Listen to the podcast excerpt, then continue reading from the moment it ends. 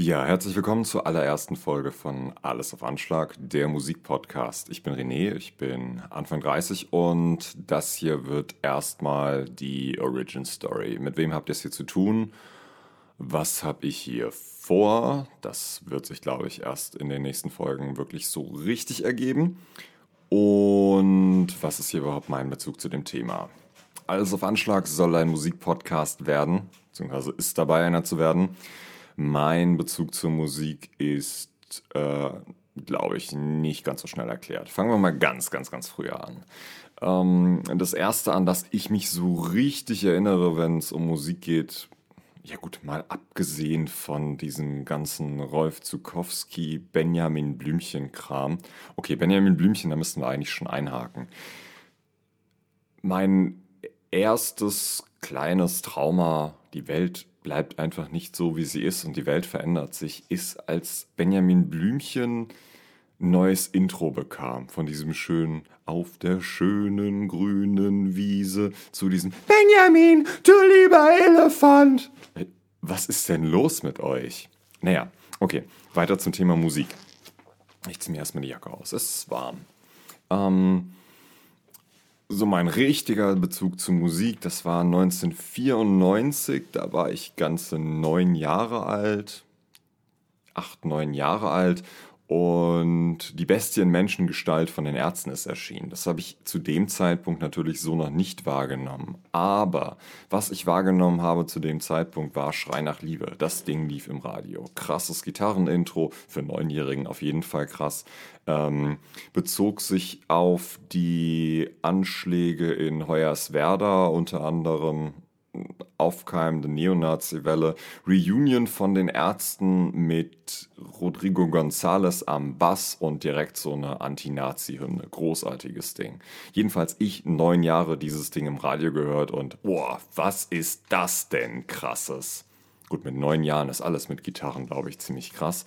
Aber das hat sich wirklich bei mir so nachhaltig in den Kopf eingebrannt. Das fand ich war einfach ein Riesending, ein Riesenbrett. Und ich erinnere mich noch lebhaft an eine Szene, wo ich bei einem damaligen Schulfreund mitgefahren bin und das Lied lief im Radio und ich habe dann den Vater gebeten, nochmal zurück auf diesen Radio zu schalten und er so, bist du dir sicher, dass das ein Kinderlied ist? Ja, das ist ein Kinderlied. Nee, ist es nicht. Aber es war trotzdem irgendwie prägend und zu dem Zeitpunkt weder verstanden, dass es die Ärzte sind, noch was sie dazu sagen haben, sondern es war einfach nur, wow, krass. In den folgenden Jahren und insbesondere dann in diesen pubertären Stürmer- und Drängerjahren habe ich nichts anderes gehört als Punkrock. Hier heißt ähm, die Ärzte, die Toten Hosen, irgendwann noch so ein bisschen Wieso und was es da noch so gab um die Zeit. Nichts anderes sonst. Das nächste, was ich dann musikalisch entdeckt habe, war Old School Metal und es war so ja, es war schon ziemlich oldschool. Judas Priest, Iron Maiden, dieser ganze Kram. Und ich dachte mir, okay, das ist ja noch krasser als dieser ganze Punk-Kram. Es gibt nichts krasseres auf der Welt. Musikalisch war ich da wirklich total totalitär unterwegs. Es gab einfach auch nichts anderes als das, was ich gehört habe. Ich habe mich da auch in meiner ganzen pubertären Isoliertheit und in meinem ganzen alternativ sein und besonders sein und so immer als der krasseste empfunden. Die ganze andere Musik, die sich dann statt, die sich drumherum noch stattgefunden hat, die habe ich alles später erst entdeckt. Jedenfalls Oldschool Metal, das krasseste auf der ganzen Welt. Und nebenbei Halford, coole Frisur. Dann kam Such a Surge mit Chaos ähm, alles auch erst viel später verstanden, dass das ähm, GBZ Holika und DJ Star Wars und so Ferris MC mittlerweile bei Deichkind. Ähm, ob er da eine Bereicherung ist, das können wir mal an anderer Stelle diskutieren. Jedenfalls Crossover. Metal-Gitarren, runtergestimmte Gitarren auf äh, C, die nicht viel machen. Und Rap. Okay, krass für mich dann so die Erkenntnis, es gibt noch was anderes als Metal, es gibt auch noch Rap. Danach dann für mich entdeckt diesen ganzen Crossover, New Metal Kram, Korn, Limp Bizkit, Linkin Park in diesen frühen Zeiten und was es da drumherum noch alles gab. Darüber dann auch das eine oder andere im Rap-Bereich ganz gut gefunden und dann so langsam für mich festgestellt, okay, Musik gibt noch ein bisschen mehr her und wenn man seinen Horizont aufmacht und auch mal offen ist für andere Genres, dann kann man dann auch so einiges entdecken. Parallel dazu meine ersten musikalischen Gehversuche in dem ganzen Punkrock Teenie-Alter das ganze Zeug mitgegrölt, sehr zur Freude meiner Mutter. Auch so die ersten Banderfahrungen, ja, so langsam. Auf jeden Fall dann zunächst den Schulchor, den klassischen Chor an meinem Gymnasium entdeckt. Und das war mir ein bisschen zu spießig. Dann mitbekommen, dass es an dem Nachbargymnasium in Rüsselsheim einen super guten Gospelchor gab und ähm, nach der Schule dort dann hingepilgert. Das war dann auch alles irgendwann so semi-offiziell und äh, wir durften auch dort, ja, dann schon offiziell an Workshops teilnehmen und so. Das war auf jeden Fall hilfreich für mich, weil bis zu dem Zeitpunkt hatte ich weder Rhythmusgefühl noch irgendein Gefühl für Tonhöhen und als so Heranwachsender mit einer tiefen Stimme kann man sich da ganz gut in der letzten Reihe verstecken und sich an den anderen orientieren und das Ganze erstmal so auf sich wirken lassen und überhaupt so ein musikalisches Empfinden entwickeln. Für mich war das auf jeden Fall sehr, sehr hilfreich. Dann so diese ersten eigenen Banderfahrung, mit 16 irgendwie die erste eigene Gitarre, Western-Gitarre und E-Gitarre gehabt, fies rumgeschrammelt. Äh, zu dem aktuellen Stand kommen wir vielleicht mal ein bisschen später. Und so, jetzt müsste ich mal einen Sprung machen. Abi-Zeit 2005 und dann eine lokale Band hier im Mainzer Rüsselsheimer Umkreis entdeckt. Nemo war das und die fand ich geil. Den habe ich dann auf dem, äh, auf dem, im Internet so ein bisschen hinterher recherchiert. Die hatten eine Website und die hatten ein, Achtung, Gästebuch. In diesem Gästebuch hat ein junger Mann geschrieben, dass er einen Sänger für seine eigene Band sucht und ich so, hey, hallo, ich bin ein Sänger. Also hingefahren nach Mainz, äh, bei denen im Proberaum mal vorstellig geworden und dieser Proberaum fühlte sich so ein bisschen an wie der ähm, vorgeburtliche Erlebnispark, also schummerige Beleuchtung mit roten Gardinen abgehängte Decke. Schwierig alles, vor allem auch fürchterlich kalt. Ich meine, es war Winter. Da halt so ein paar Jungs in meinem Alter und noch einer ja, also denen allen, den meisten war ein Instrument zuzuordnen, außer einem von den Kerlen. Und irgendwann frage ich, was macht er denn eigentlich? Und die anderen, ja, das ist unser Manager. Ich gucke ihn an, er guckt mich an und ich denke, ja, okay, dann ist das der Manager. Jahre später hat sich herausgestellt, dass er einfach dabei saß und ähm, ja, dabei war, weil es Bier gab und weil ähm, das so eine gemütliche Jungsfreundschaft war. Ich habe es nicht hinterfragt, er hat es nicht aufgeklärt, wirklich Jahre später erst rausgefunden. So, was habe ich also dort gemacht? Ich habe den äh, Elvis Presley vorgesungen, die fanden es geil und ab dem Zeitpunkt äh, war ich der Sänger von der Band und wir haben zusammen Musik gemacht. Das, was wir da gemacht haben, war von ganz unterschiedlichen Genres geprägt. Ich so mit meinem gewissen Crossover-Hintergrund. In den Gitarren hatten wir sowohl so Oldschool Metal als auch New Metal, einen sehr funkigen Bassisten. Das traf alles aufeinander und es war schon ziemlich heavy, aber trotzdem sehr, sehr melodisch, was so dazu führte, dass wir auf der einen Seite überwiegend mit ziemlich harten Bands gespielt haben, auf der anderen Seite meistens wir eher das weibliche Publikum begeistert haben, was für uns ganz praktisch war natürlich, weil wir alle irgendwie Anfang 20 waren und Frauen einfach super sind. Waren und sind, definitiv. Ja, das war eine sehr, sehr spannende, sehr, sehr lustige Zeit. Parallel habe ich für Nemo öfters mal Merchandising mitgemacht, bei denen noch ein, zwei Mal bei Gigs ausgeholfen. Ja, dann habe ich meine Ausbildung angefangen und dieses ganze Bandthema ist für uns alle ein bisschen eingeschlafen, weil bei den meisten dann auch irgendwie Zivi rum war oder Studium intensiver wurde und da war nicht mehr so viel die Zeit für. Mit den Jungs bin ich natürlich befreundet geblieben.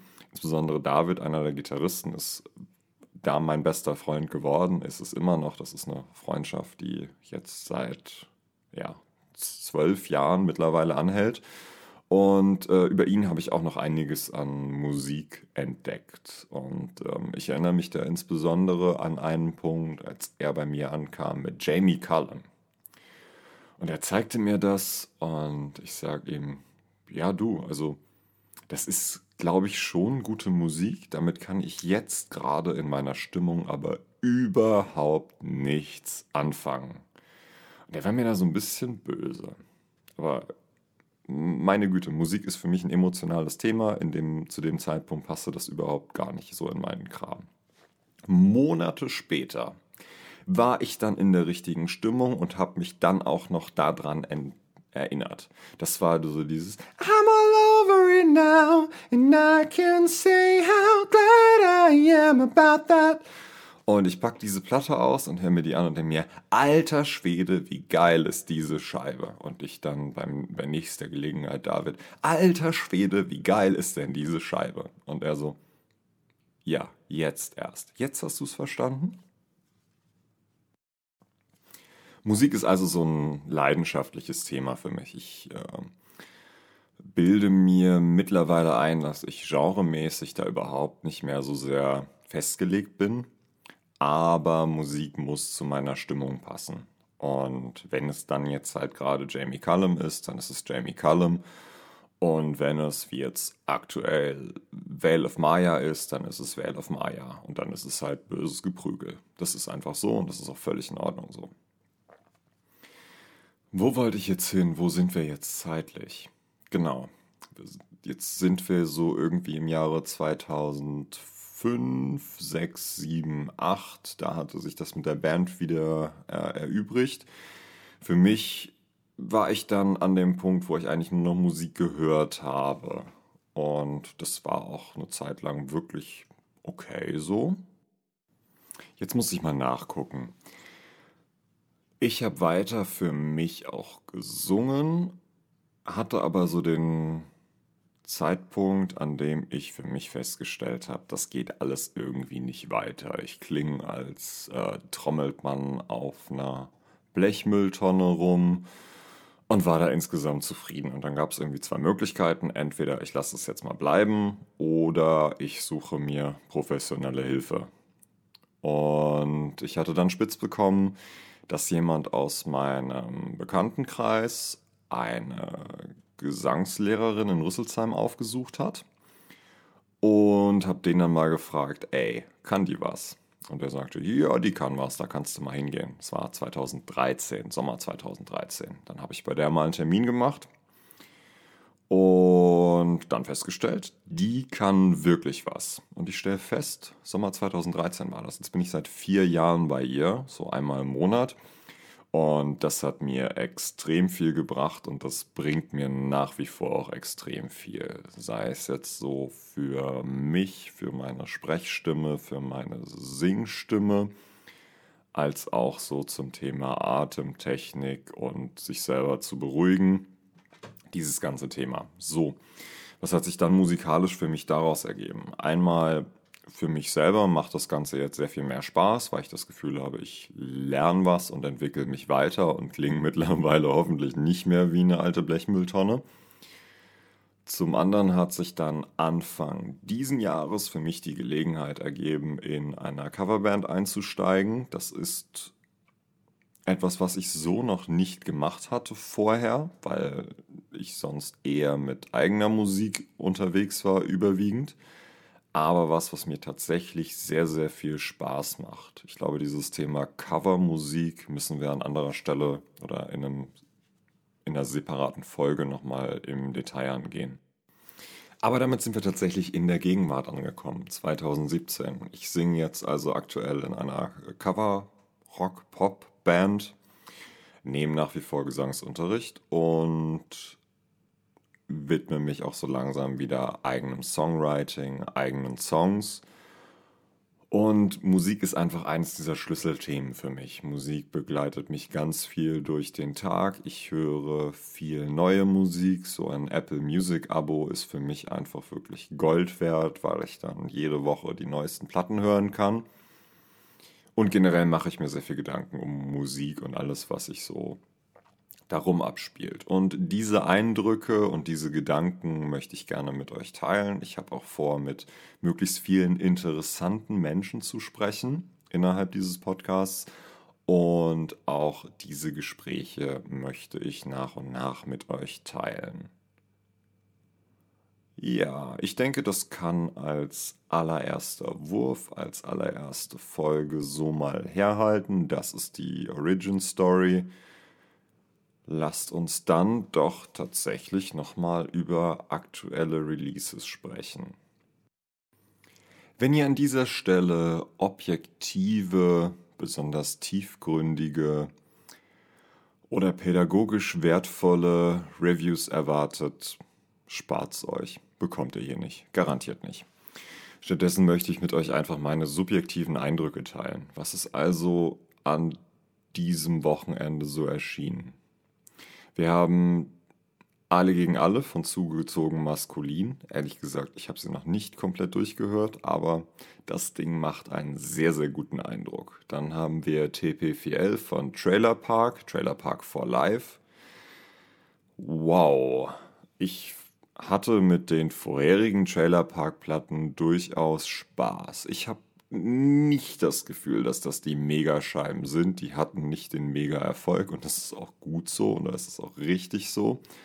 Mein Gefühl ist, dass Alligator diese ganze Combo trägt. Der Typ hat eine sehr, sehr prägnante Stimme und hat ein grandioses Feeling für Hooklines.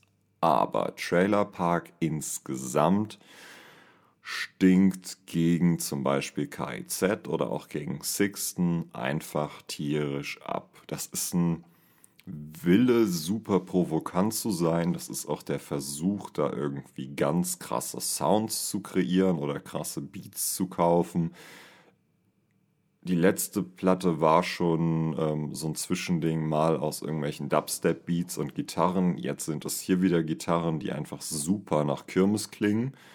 Und die Texte so pseudoprovokant. Sorry, holt mich überhaupt nicht ab. Macht überhaupt keinen Spaß. Kann man weder aufmerksam, aufmerksam hören noch ähm, nebenbei.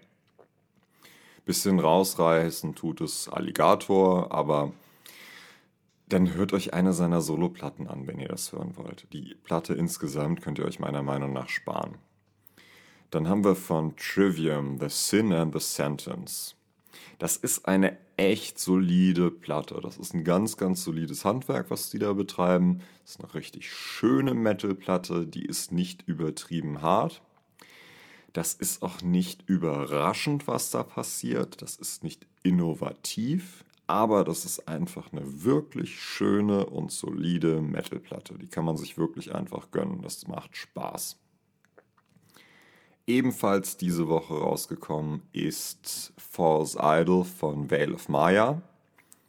Ich habe Veil of Maya mal als Vorgruppe von Periphery gesehen in Wiesbaden. Da waren die super, super heavy. Ich habe die als deutlich krasser wahrgenommen als Periphery. Jetzt False Idol klingt schon viel mehr nach Periphery. Es ist nicht mehr so brutal übertrieben hart, sondern es ist eine wirklich tolle Platte so zum Durchhören. Ich habe ehrlich gesagt für mich noch nicht so den krassen Favoritentrack. Da hätte ich mich vielleicht noch ein bisschen besser vorbereiten sollen heute. Aber die Platte macht Spaß. Die kann man wirklich gut, gut hören. Dann habe ich diese Woche noch gehört äh, Ohne Grund, die Single von den Drunken Masters und Nico KIZ. Das Ding macht richtig Spaß. Das hat einen völlig bananen Text, der einem, wenn man KIZ schon kennt, schon bekannt sein sollte. Das Ding knallt einfach. Das kann man richtig gut hören. Das kann man, glaube ich, auch bei Party schön laufen lassen, um allen möglichen Leuten auf die Nerven zu gehen. Kann man machen, ist prima. Ebenfalls noch gehört habe ich die neue Guano Apps Scheibe Proud Like a God XX. Und das Ding ist kompletter Quatsch die neu aufgenommenen Songs wie jetzt Open Your Eyes mit Danko Jones. Es ist unglaublich unkreativ, es ist unglaublich langweilig. Auch die Coverversion This is Not America. Oh, das kann man sich echt sparen. Und die ganzen 2017 Mixe, die da drauf sind. Für mich fehlen da Songs, die ich mit den Guano Apes noch verbinde. Da ist jetzt Open Your Eyes und äh, Lords of the Boards, aber auch nur remastered und nicht als 2017 Mix. Keine Ahnung, was das soll. Andere Sachen fehlen für mich hier einfach. Pretty in Scarlet zum Beispiel habe ich immer sehr von denen gefeiert. Nee, kann man mal schnell durchhören, ist aber jetzt echt kein Bandmeilenstein. So, das waren die Sachen, die ich bis jetzt so gehört habe diese Woche. Näheres dann oder weiteres zu einem anderen Zeitpunkt. Ich hoffe, ihr hattet ein bisschen Spaß und bis zum nächsten Mal mit Alles auf Anschlag, der Musikpodcast.